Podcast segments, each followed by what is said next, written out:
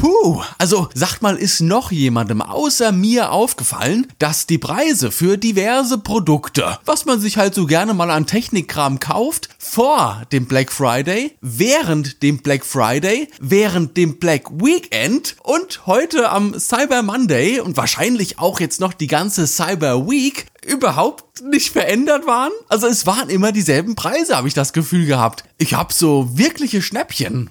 Ich war ja wirklich kaufwillig gewesen. Nimmt mein Geld, nimmt es. Aber ich habe ehrlich gesagt nichts gefunden. Naja, ich habe im Hinterkopf ein wenig das Gefühl, dass sich dieses Black Friday-Thema, so schnell wie es in unsere Kultur gekommen ist, sich auch bald wieder, wieder verabschieden wird. Also, naja, wir müssen mal in drei, vier Jahren, insofern es diesen Podcast bis dahin noch gibt, nochmal drüber sprechen, glaube ich. Was aber auf jeden Fall unverändert bleibt, ist der immer freie und mit seinen Inhalten umso billigere Glas-Podcast. Ihr habt richtig eingeschaltet, also würde ich einfach vorschlagen, dass wir direkt ohne weitere Umwege einfach in die heutige Folge huschen. Schön, dass ihr wieder eingeschaltet habt.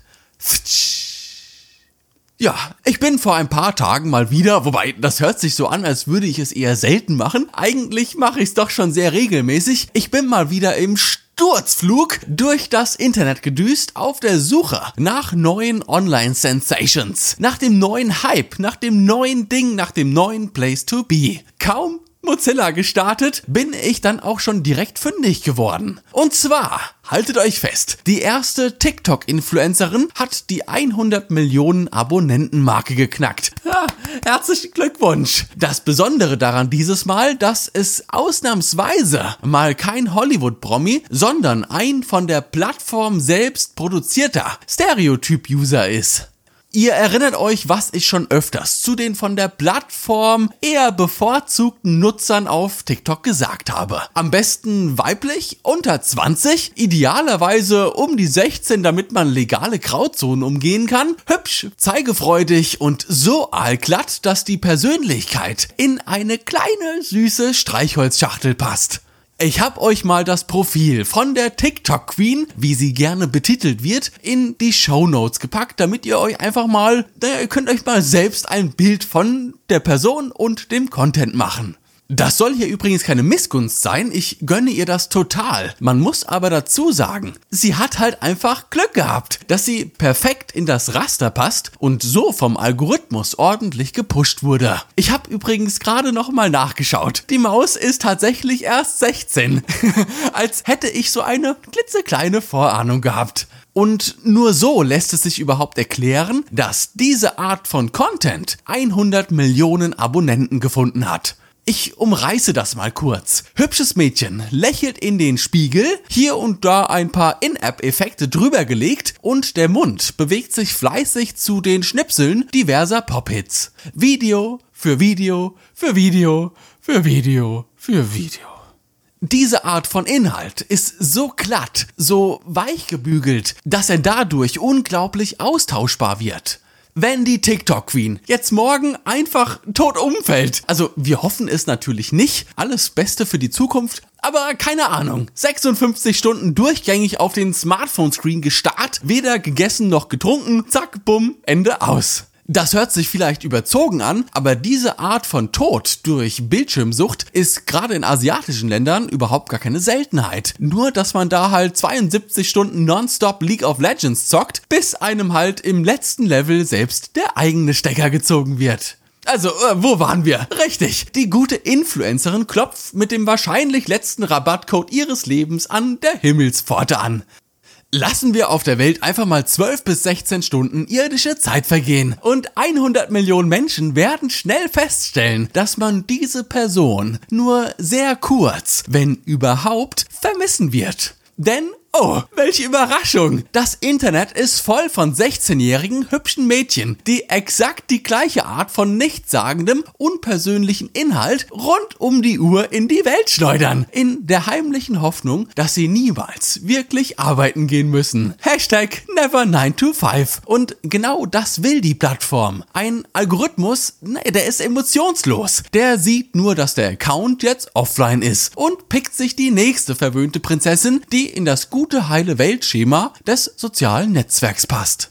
Und nochmal, denn genau das will die Plattform auch. Und damit richtet sich TikTok auf eine ganz neue Art und Weise aus. Im Vergleich, der erste Account auf Instagram, der damals die magische Grenze der 100 Millionen Abonnenten wow, geknackt hat, war die gute alte Selena Gomez. Und sie war sehr lange auf diesem ersten Platz. Generell, wenn wir uns die Top 5 der Accounts mit den meisten Followern auf Instagram anschauen, sehen wir nur Menschen, die auch schon vor Instagram berühmt waren. Na, ich liste auf. Auf Platz 5 mit 201 Millionen Followern Kylie Jenner. Dann kommt The Rock. Auf Platz 3 Ariana Grande, Platz 2 Cristiano Ronaldo und auf Platz 1 mit sage und schreibe 379 Millionen Followern. Welch Ironie ist der hauseigene Account von Instagram. Und hier vielleicht direkt noch die Top 5 auf TikTok, um meine These noch etwas zu untermauern. Auf TikTok bestehen diese Plätze aktuell rein aus Privatpersonen, die ihre Karriere allein durch und auf dieser Plattform aufgebaut haben. Die meisten waren davor nicht mal auf Instagram eine große Nummer gewesen. Im Wikipedia-Artikel dazu wird die Beschreibung dieser Person dementsprechend auch als Social Media Personality definiert. Auf Instagram übrigens gibt es von diesen Social Media Personalities keinen einzigen in den gesamten Top 50. Na, merkt ihr schon was? Na, man könnte meinen, dass TikTok hier tatsächlich einen ganz anderen Weg einschlägt. Und an dieser Stelle wird die Sache jetzt etwas komplexer. Und wir spannen den Bogen. Mal etwas größer. TikTok bedient sich hier nämlich dem guten alten Hollywood-Effekt. Also nur mal am Rande, wenn ihr hier auf dem Podcast von irgendwelchen Strategien und Effekten lest, naja, also diese Namen, die habe ich mir alle selbst ausgedacht. Nehmt's mir also nicht übel, wenn es für solche Beobachtungen und Phänomene schon echte Betitelungen von hochgebildeten Harvard-Professoren gibt. Ich zumindest kann's mir so immer am besten merken. Der Hollywood-Effekt, den kennen wir alle und der ist auch wieder relativ simpel. Die USA leben im kapitalistischen Endstadium. Die reichsten 10% teilen sich 95% des gesamten Vermögens, während sich die Kids in den Ghettos bereits mit 14 schon Kugeln durch die Köpfe jagen und damit der Durchschnittsjugendliche in Detroit schon deutlich gefährlicher und härter drauf ist als jeder Rapper aus unserem Land, der sich selbst gerne als Gangster betitelt. Klingt erstmal lustig, aber das ist es eigentlich überhaupt nicht. Die Vermögensschere in den USA ist so weit gespalten, dass es buchstäblich nur noch den Hauch einer Mittelschicht gibt. Übrigens, wer sich jetzt erfreut, erquickt, dass wir hier im guten alten Deutschland leben, wir sind den Amerikanern wie so oft dicht auf der Spur. Um genau zu sein, sind wir nur so um die 30 Jahre im Verzug. Wenn wir uns also das kapitalistische Amerika der 80er anschauen, dann sehen wir eine breite Mittelschicht, aber auch schon sehr viele Superreiche und die ersten Ghettos und Parallelgesellschaften. In dieser Zeit konnte man sich als Alleinverdiener, der gutes Geld verdient hat, in einer Familie sich auch durchaus mit zwei, drei Kindern ein Haus und zwei Autos leisten. Wenn wir jetzt mal wieder etwas zu uns rüberschielen, stellen wir fest, dass es mittlerweile mit den zwei bis drei Kindern noch klappt. Die Autos, ja, die passen vielleicht auch noch rein, aber das Eigenheim, ah, da hört's dann schon bei vielen wieder auf und man wohnt sein Leben lang irgendwo zur Miete. Aber genug der Ökonomiewissenschaften. Darüber sollen Menschen sprechen, die auch wirklich eine fundierte Ahnung darüber haben, was sie so von sich geben. Ich laber lieber weiter über Social Media. Like, like, like. Beziehungsweise, halt, stopp! Wir waren doch gerade erst beim Hollywood-Effekt. Kürzen wir das Ganze jetzt hier einfach etwas ab. Und ich stelle euch mal eine simple kleine Frage. Wenn ihr Musiker werden wollt, Schauspieler, Regisseur, Drehbuchautor, irgendwas mit Medien halt, wo ist das Ziel eurer beruflichen Reise? Wo befindet sich der heilige Gral eurer Profession? Hollywood. Menschen aus der ganzen Welt strömen Jahr für Jahr nach Hollywood, um dort den amerikanischen Traum zu leben. Vom Tellerwäscher zum Millionär. Dieser Traum ist aber schon seit vielen Jahrzehnten tot. Einfach ausgelebt. Fertig aus. Klar, es gibt immer wieder Ausnahmen, wie überall. Aber in der Regel werden neue Popstars, neue Blockbuster-Schauspieler, neue Starregisseure nur noch aus den eigenen Reihen großgezogen. Nehmt euch als Beispiel mal irgendeinen Schauspieler-Newcomer, der dieses Jahr die ersten Filme veröffentlicht hat. Zieht euch seine Wikipedia-Seite rein und ich verspreche euch, irgendwo werdet ihr zu 95% immer einen Verweis zu einem engen Verwandten, der Onkel, der Vater, die Schwester, was auch immer finden, der sich in Hollywood bereits schon Jahre zuvor einen Namen gemacht hat. Hollywood, das ist Vetternwirtschaft, kreativer Inzest und schon lange kein Ort für Träume mehr. Aber trotzdem hat sich Hollywood einen so starken Ruf aufgebaut, einen so prägnanten Namen in den Köpfen der Menschen geprägt, dass dieser Stadtteil von Los Angeles auch heute noch immer auf der ganzen Welt der Ort ist, an dem man seine Träume verwirklichen kann. Der Ort, an dem Normalsterbliche zu weltweit gefeierten Stars werden können der Ort, an dem Normalsterbliche zu gefeierten Stars werden können. Oder wie war das noch mit TikTok? Der Ort, an dem Normalsterbliche zu gefeierten Social Media Personalities werden können. Oftmals wird TikToks einzigartiger Algorithmus verantwortlich für den massiven Erfolg der Plattform gemacht. Das stimmt natürlich zum einen, aber TikTok ist auch nach vielen, vielen Jahren wieder die erste Plattform, auf der der Hollywood-Effekt zum Tragen kommt. Vom Tellerwäscher zum Follower-Millionär. Und hier wird's jetzt richtig interessant. Dass wir diese Chance haben, motiviert uns. Aber wir können uns nicht in ein Flugzeug setzen, zwölf Stunden später wieder aussteigen und fangen dann in einer neuen Stadt an zu arbeiten, um unseren Ruf bekannter zu machen. Wir können mit unseren fetten Ärschen auf der Couch sitzen bleiben. Juhu! Puh, Gott sei Dank. Und das ist dann aber auch gleichzeitig einer der Punkte, der mit am häufigsten an Social Media kritisiert wird. Kritisiert wird. Wahnsinn. Die überzogene Selbstdarstellung, die Erfindung einer Version von mir selbst, die nie real war und die es auch nie sein wird. An dieser Stelle der Verweis an Folge 153. Hier haben wir bereits über das Prinzip Fake it till you make it gesprochen. Gern einfach mal im Anschluss zu dieser Episode als kleinen Bonus direkt noch mit auf die Ohren drücken. Wer's noch nicht getan hat zumindest. Wir gehen hier jetzt einen Schritt weiter. Die Basis unserer Arbeit, unserer digitalen Repräsentation muss immer und zu jeder Zeit grundsolide sein. Wer jetzt damit beginnt, eine Unwahrheit in seine Kommunikation nach draußen einfließen zu lassen, der ist unter anderem sehr schnell dazu gezwungen, weitere Unwahrheiten auf dieser einen ersten Aussage aufzubauen.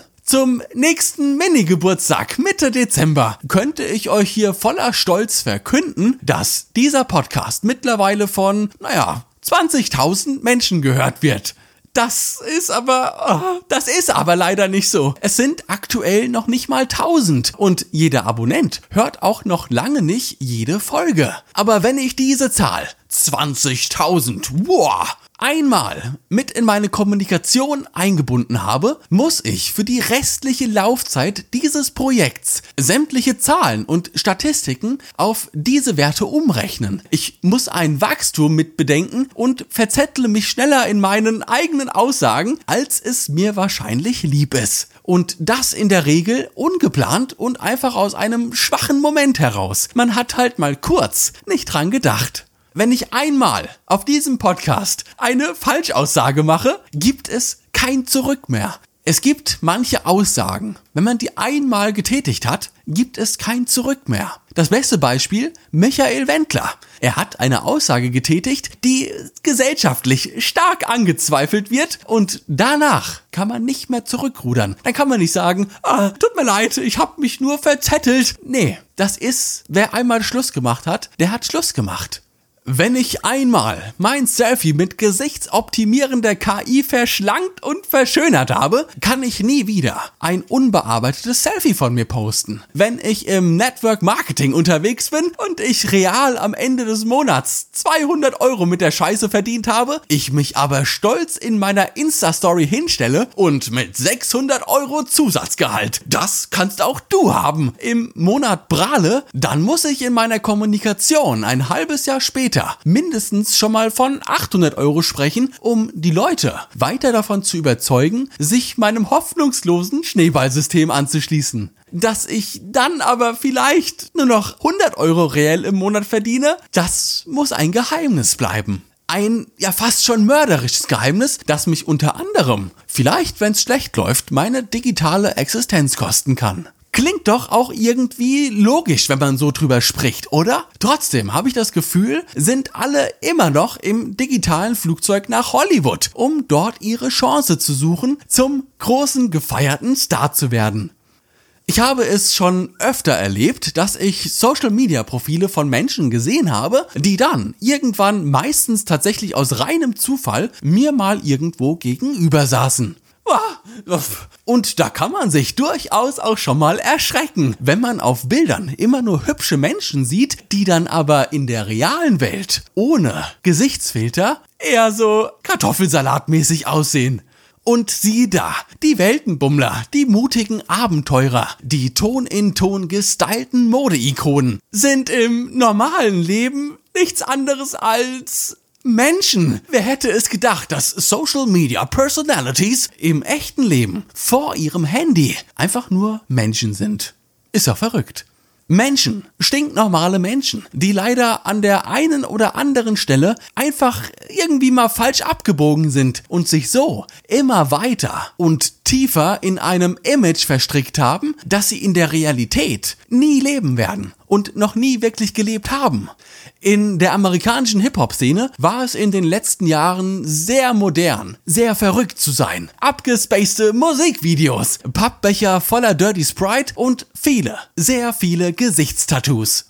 Tattoos sind in unserer Gesellschaft zu 99 Prozent angekommen und werden auch zumeist flächendeckend akzeptiert. Das letzte große Tabu ist Tinte in der Fresse. Ein Rapper ist damals mit einer Aussage viral gegangen, in der er neue, aufstrebende Künstler davor gewarnt hat, sich ein solches Image auch nur dann aufzubauen, wenn sie es tatsächlich auch schon vor der angestrebten Rap-Karriere so gelebt haben und sie sich klar darüber werden müssen, dass wenn man einmal diese Grenze überschritten hat, es kein Zurück mehr gibt. Ja, okay, du kleiner Rapper, kannst dir das Gesicht vom linken bis zum rechten Ohr komplett vollschmieren lassen. Aber mit dem ersten Nadelstich muss man sich darüber klar sein, dass man nie wieder einem geregelten Job nachgehen kann.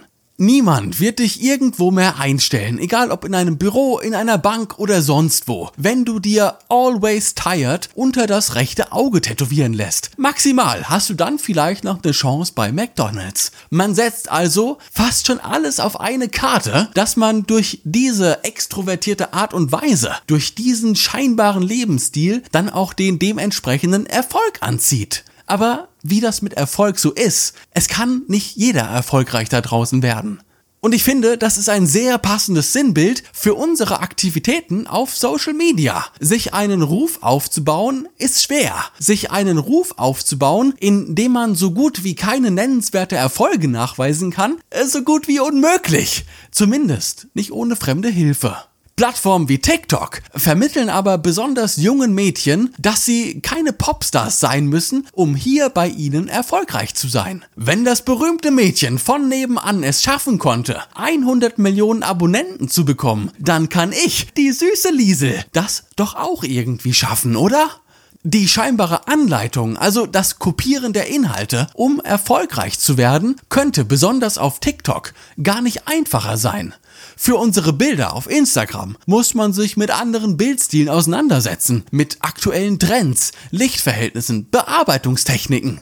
Auch für Stories und Videos, die wir teilen, müssen wir besonders in die Nachbearbeitung sehr viel Zeit investieren oftmals. Und dann, auf der anderen Seite, naja, da haben wir ein hübsches 16-jähriges Mädchen mit langen braunen Haaren, das in ihrem Badezimmer steht, das Handy in der rechten Hand hält und sich einfach durch den Spiegel filmt. Kein Stativ, keine Bildstabilisierung, kein externes Licht bis auf die Badezimmerlampe an der Decke. Und schwupps, man singt zu einem beliebigen Song aus den aktuellen Charts, tanzt ein paar kleine Schritte, lächelt fleißig in die Kamera, nimmt das Ganze über den Spiegel auf, legt im Anschluss ein paar Effekte darüber und postet das finale Video.